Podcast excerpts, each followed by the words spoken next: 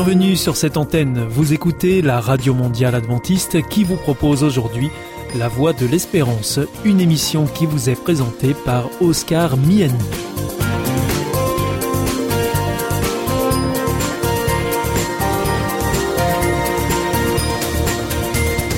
C'est avec grand plaisir que je vous retrouve sur notre antenne.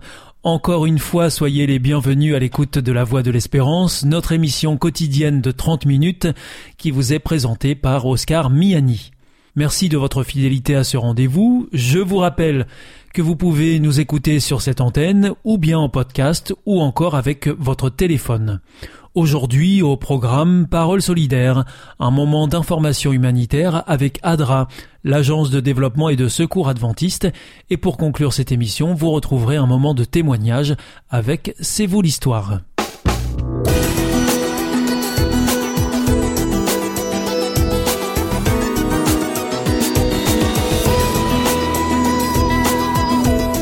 Pour notre émission Parole solidaire, une émission sur les solidarités internationales.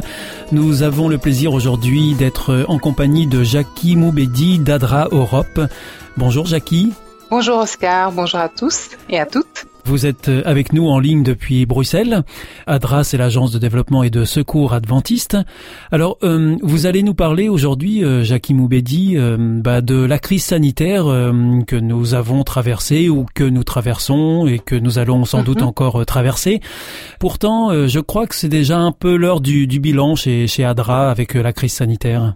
Tout à fait. On a avec euh, Thomas euh, Petracek, donc qui est le coordinateur des programmes et d'urgence chez ADRA Europe, on a souhaité euh, analyser un peu ce qui s'est passé ces, derniers mois et, et, voir comment les pays s'étaient impliqués, qui s'était impliqué, avec quels moyens et exactement dans, dans, dans quelle direction en, en, fait. Et donc là, quand vous nous euh, parlez de pays, vous nous parlez surtout des pays européens. Hein oui, bien sûr, je vous parle de pays européens. Nous avons à peu près une trentaine de membres et nous avons 17 pays qui se sont euh, engagés. La Belgique, la Bulgarie, la Tchéquie, la France, l'Italie, le Portugal, Roumanie, euh, Slovaquie, l'Espagne, euh, la Bosnie, la Croatie, j'oublie pas, Grèce, Monténégro, les pays Pays-Bas, la Macédoine du Nord, la Serbie et la Slovénie. Donc euh, voilà, c'est ça fait un, peu le, tableau des pays qui qui ont été euh, au cœur de, de, la gestion de, de cette crise dans, dans, dans, leur pays. Quand vous dites au cœur de la gestion de, de, cette crise sanitaire, ça veut dire quoi exactement?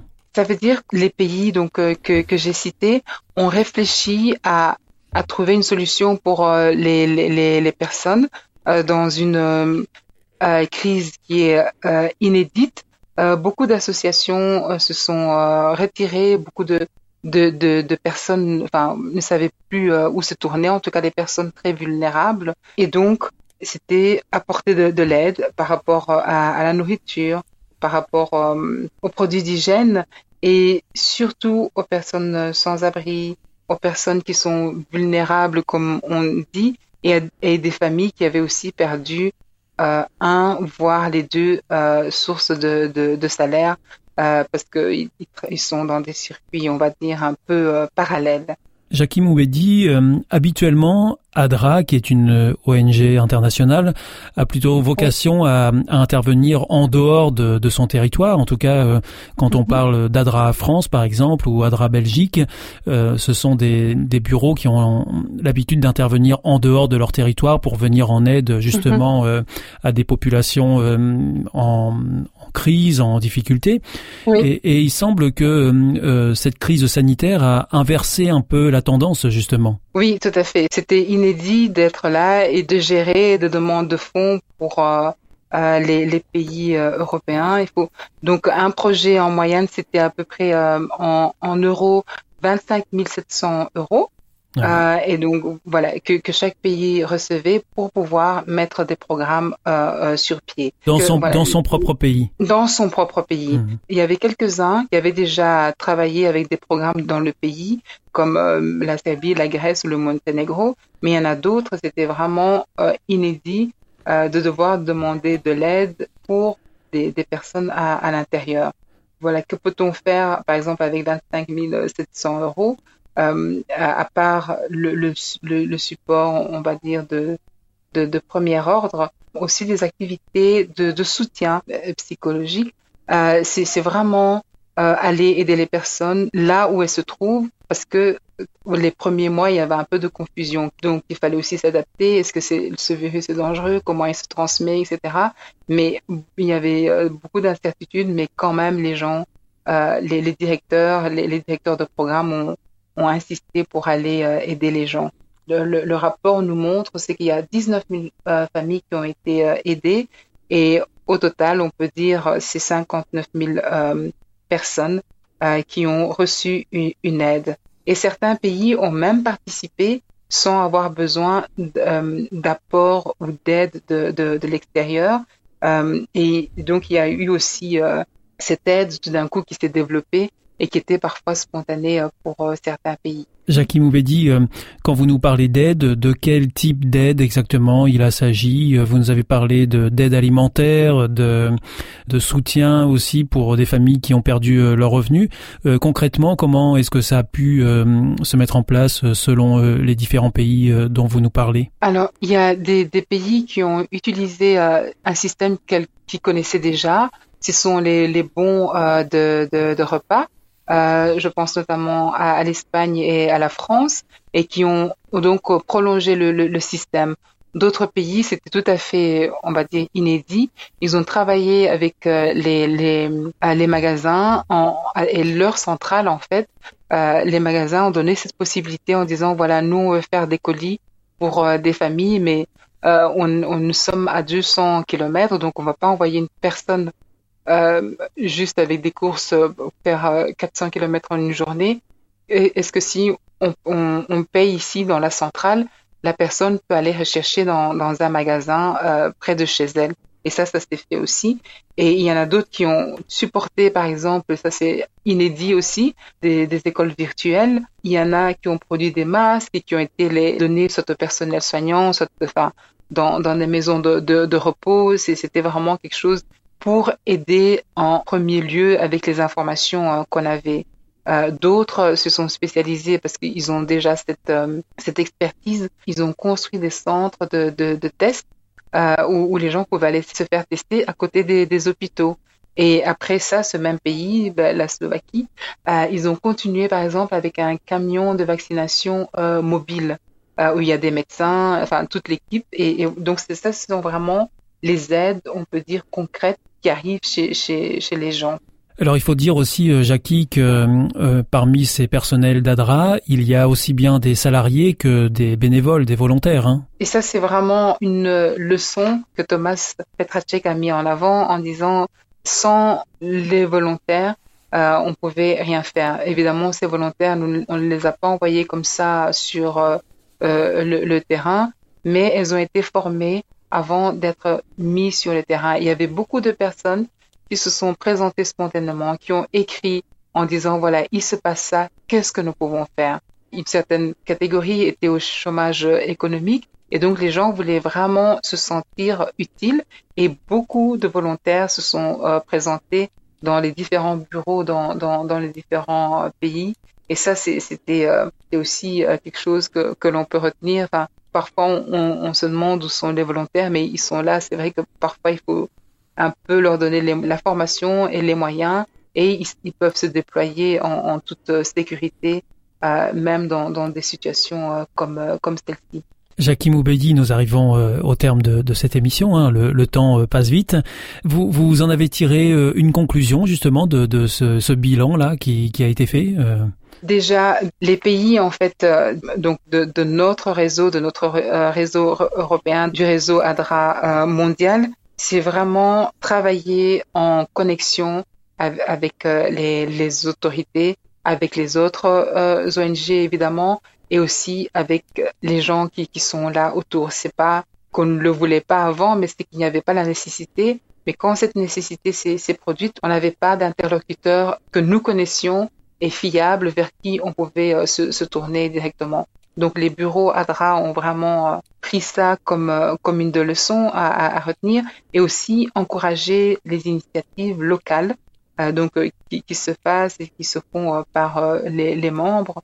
Non seulement connaître les autorités, comme je disais, mais aussi des personnes qui sont fiables. Par exemple, dans, dans le cadre de cette crise, un médecin qui gère un centre, qui gère une maison de repos, euh, connaître les, les, chefs de service des hôpitaux autour, ben, ça, ça, peut vraiment aider pour euh, apporter l'aide euh, nécessaire. Ça, c'est un peu ce que nous retenons de, de, de cette euh, crise. C'est un bilan à, à mi-parcours, on pourrait dire. Exactement, oui. Merci beaucoup euh, Jackie Moubedi euh, de, de, nous avoir rejoints en ligne depuis Bruxelles pour cette émission Parole solidaire. Je rappelle que vous êtes euh, d'ADRA Europe, l'agence l'agence de développement et de secours adventiste. On se retrouve le mois prochain pour un nouveau sujet qui concernera toujours la solidarité internationale. À bientôt. Au revoir. Merci beaucoup. Au revoir.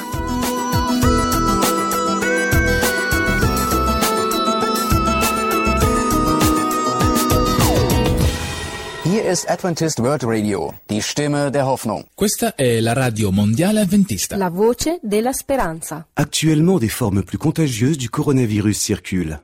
Nous devons rester extrêmement vigilants. La stricte application quotidienne des gestes barrières reste primordiale pour lutter contre l'épidémie. Il est également essentiel de respecter les mesures d'isolement et de se faire tester aux moindres symptômes. Ensemble, continuons de prendre soin les uns des autres. Ceci est un message du ministère des Solidarités et de la Santé.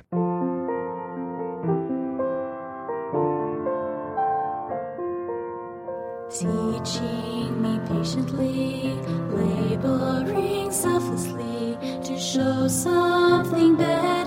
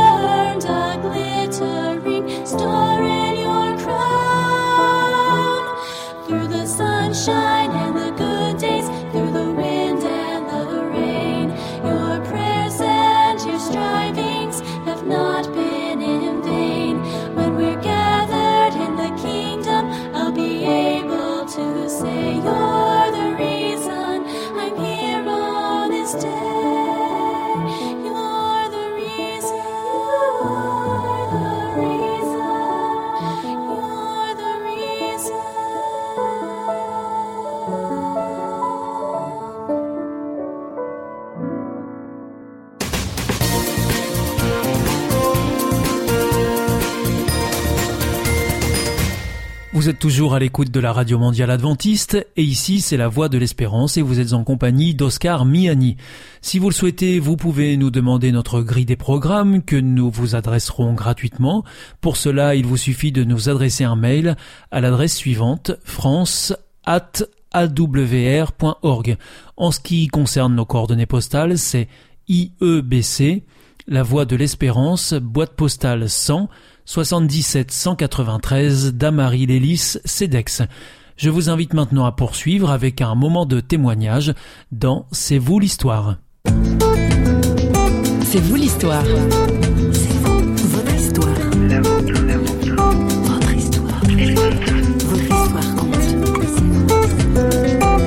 J'ai vu une chorégraphie extraordinaire dans les airs. Je me suis dit, mais c'est quand même fantastique d'avoir comme ça un oiseau qui nous obéit. Et c'est vrai qu'on peut connaître plein de choses de Dieu simplement en observant euh, la nature qui nous entoure.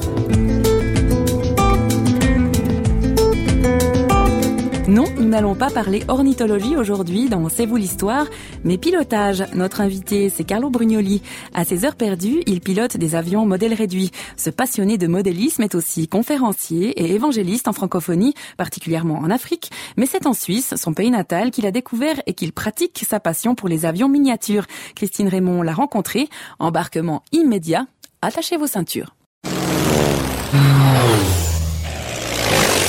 Carlo Brugnoli, bonjour. Bonjour. On va parler spécifiquement du modélisme. C'est une passion dans votre vie, mais qu'est-ce que c'est que le modélisme pour celles et ceux qui n'en ont jamais entendu parler Alors, euh, c'est des modèles réduits, ça peut être des bateaux, des avions, des planeurs, des hélicoptères, des trains, des camions. Enfin, le monde du modélisme est immense euh, et très varié. Alors, comment et pourquoi est-ce que vous avez, vous vous êtes tout à coup passionné pour le modélisme? Est-ce que c'est depuis un moment précis ou est-ce que ça a toujours été là euh?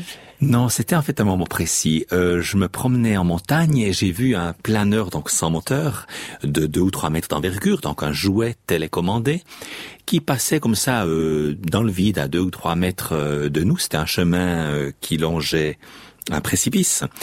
Et moi, j'ai toujours pensé qu'un planeur, ça descendait, c'était remorqué, et puis ça descendait, ça atterrissait. Et là, j'ai vu une chorégraphie extraordinaire dans les airs, aussi bien euh, la capacité de monter, de descendre, de tourner, de faire des loopings. Je me suis dit, mais c'est quand même fantastique d'avoir comme ça un oiseau qui nous obéit. Et je me suis dit, euh, à l'époque, j'avais dans les 35, 38 ans, je pense, je me suis dit, pour mes 40 ans, si j'en ai la liberté et les finances, je me lance. Alors je me suis lancé tout seul, j'ai cassé très gravement mon pauvre petit planeur au moins 35 fois. Et une fois, j'étais vers un vendeur, je lui dis, mais quand est-ce qu'on peut acheter un nouveau planeur? Il était très honnête, ce monsieur. Il a dit, quand vous aurez l'impression de piloter un pot de colle, vous pourrez acheter votre euh, deuxième planeur. Et effectivement, souvent, on sacrifie le premier. Et il faut pas mal de persévérance. Donc, euh, non seulement construire un, un planeur, mais savoir le piloter. Savoir le piloter. Et je dois dire que maintenant, on fait des camps. On a commencé des camps euh, il y a une dizaine d'années. Et là, on a des doubles commandes. Ça veut dire que c'est comme à l'auto-école. Vous avez un élève, vous montez votre planeur dans le ciel quand il est bien plat, en sécurité, loin de tout obstacle. Vous pressez une petite manette et c'est votre élève qui, à ce moment-là, euh, peut le piloter gauche-droite, monter, descendre, etc. Et s'il fait une manœuvre dangereuse, vous pouvez le reprendre instantanément. Et moi, je vois que dans ces camps, on, on casse peut-être 10 ou 20 fois moins. Enfin, les débutants cassent 10 ou 20 fois moins que s'ils étaient tout seuls. Alors, ils construisent leur propre planeur et à la fin de la semaine, ils repartent et ils ont déjà des bonnes notions de pilotage.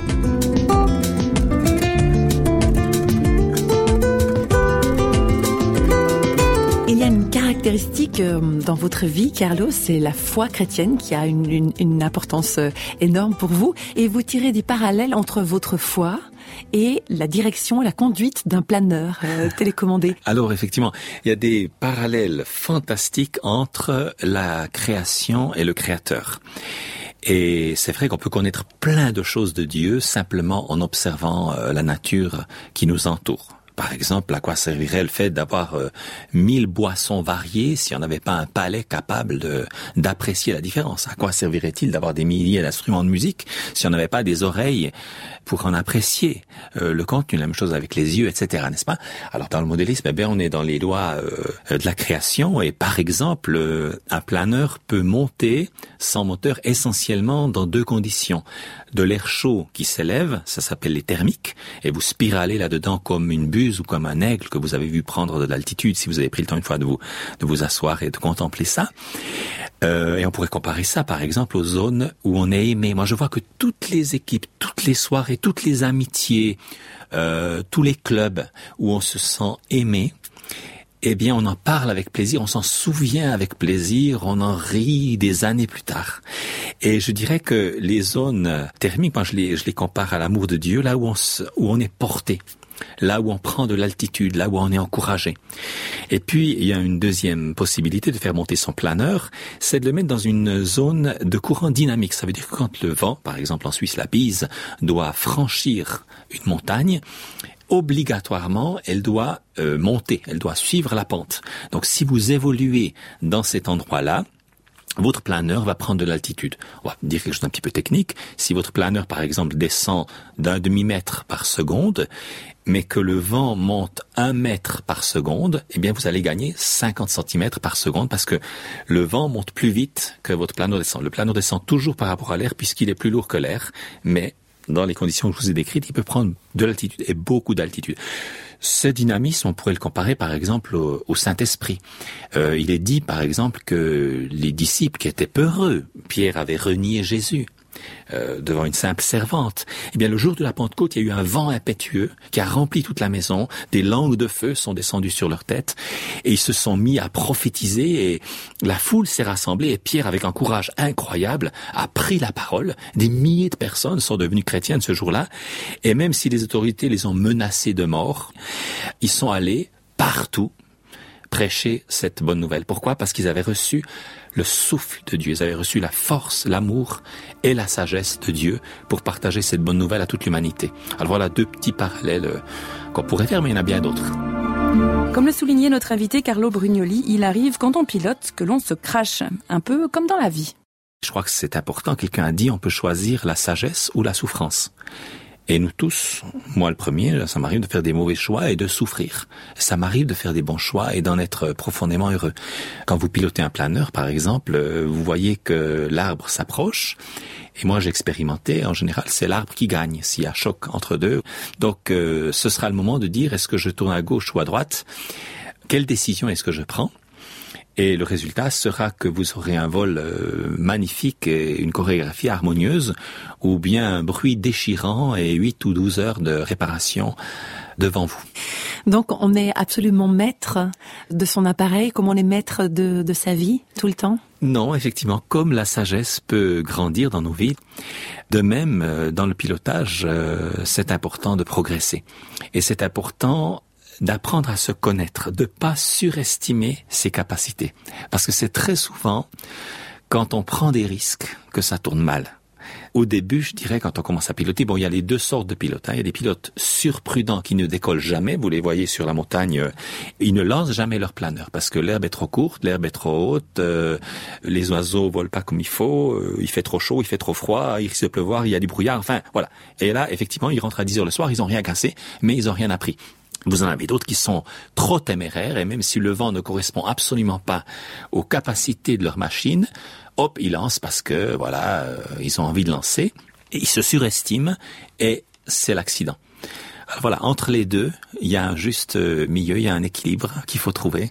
On peut progresser de semaine en semaine, de mois en mois, d'année en année, et c'est très satisfaisant de progresser et de se dire, mais il y a quelques années, je m'en serais jamais tiré, et aujourd'hui, voilà, j'ai atterri comme une fleur. Donc c'est pareil pour la vie, on, peut tirer des expériences. euh, Oui, on a, ouais. on a des camps justement avec pas mal d'adolescents. Vous savez, ils sont justement dans une période absolument cruciale où ils peuvent, par exemple, détruire leur corps au travers de la drogue, par exemple, ou ils peuvent détruire leur carrière en méprisant euh, outre mesure leurs études.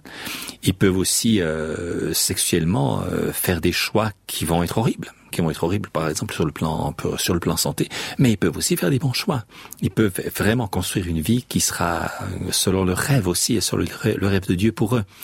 Donc pour nous, avoir nos adolescents dans, dans ces camps, c'est une satisfaction particulière parce que on invite des, pilotes, euh, on invite toutes sortes de gens qui ont une expérience de vie, des métiers qui les passionnent et une foi profonde, et on leur montre des modèles euh, de personnes qui ont fait les bons choix en leur disant mais vous êtes dans des carrefours et on vous encourage. Il y a un Dieu qui vous aime et vous pouvez vivre une vie passionnante en apprenant à piloter votre vie selon la sagesse, euh, la force de Dieu. Nous vous remercions d'avoir volé avec C'est vous l'histoire, une émission signée Radio Réveil.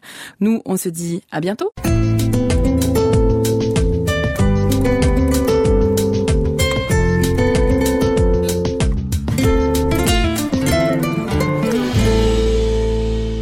Vous vous sentez isolé, désorienté, perdu En recherche L'IEBC, l'Institut de la Bible par correspondance, vous accompagne et vous propose des cours gratuits à suivre chez vous et à votre rythme. Retrouvez-nous vite sur www.iebc.org et vous verrez, votre vie va changer. Parce que croire, c'est la vie. Si vous souhaitez réécouter ce programme ou bien le partager avec vos amis, retrouvez-nous sur www.awr.org. Vous pouvez aussi nous suivre par téléphone, c'est très simple, depuis la France. Il vous suffit de composer le 01 80 14 44 77. Si vous êtes en dehors de France, eh bien vous composez le 0033 1 80 14 44 77. Et si vous nous écoutez depuis les États-Unis, eh bien vous composez le 1 712 432 9978. Bien entendu, tous ces numéros ne sont absolument pas surtaxés. Votre émission est pour aujourd'hui terminée. Vous écoutiez la Radio Mondiale Adventiste pour votre émission en français La Voix de l'Espérance et vous étiez en compagnie d'Oscar Miani. Je vous donne rendez-vous dès demain à la même heure pour votre nouveau programme. D'ici là, que Dieu vous bénisse. Au revoir et prenez bien soin de vous.